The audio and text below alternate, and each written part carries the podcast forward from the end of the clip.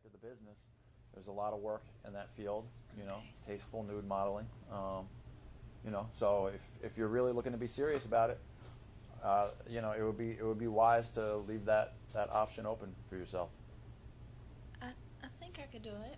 Okay. Um, do you have any tattoos? I do not have any tattoos. Not a single tattoo. Not one. Okay. Um, have you modeled before? I've done a little bit of modeling, some small town modeling. Okay. Okay, cool, cool. All right, do me a favor. Um, stand up. We're going to take some pictures. Uh, I just want to get some pictures of you so we can start shopping them around, see if anyone's interested in you. All right. All right, so uh, stand up. Uh, right over there, please. All right, so we'll just do a few quick pictures so I can have something to show everybody. Just stand nice and comfortable. Smile, pretty smile. All right, turn to the side. Cute, nice little lean figure. And behind, show that little butt. Look back at me. Cute. All right, and to the side again. There you go. All right. All right, take your shirt off. My shirt. Yeah, you, you know, you said you're comfortable with uh, doing nudes, so you know we have to have something to show them. Oh, I didn't know it was going to be today. Well, yeah, you know, I mean, if you're going to be a model, you have to be prepared for whatever the director says when you show up to set, right? Okay, sure. You all right with that? Yeah. Okay. You can do it. There you go. Don't be shy. Mm, don't cover up. Show, show me, show me, show me. Take the shirt down. Let me see. Let me see. Be comfortable.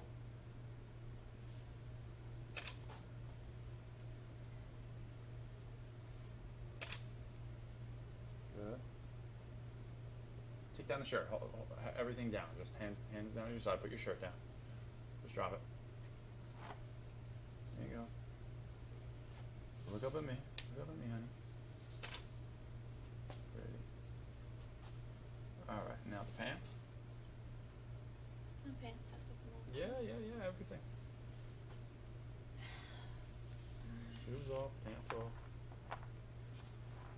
You're ready to do anything to be a model, right? Yeah. You want to be rich and famous? Have everybody know your name?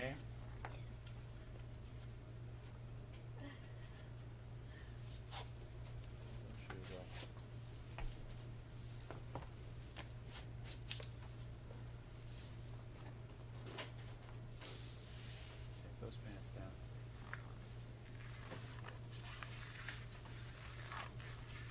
Drop them, baby. Go ahead. It's okay. Don't be uncomfortable. Those lean, sexy legs.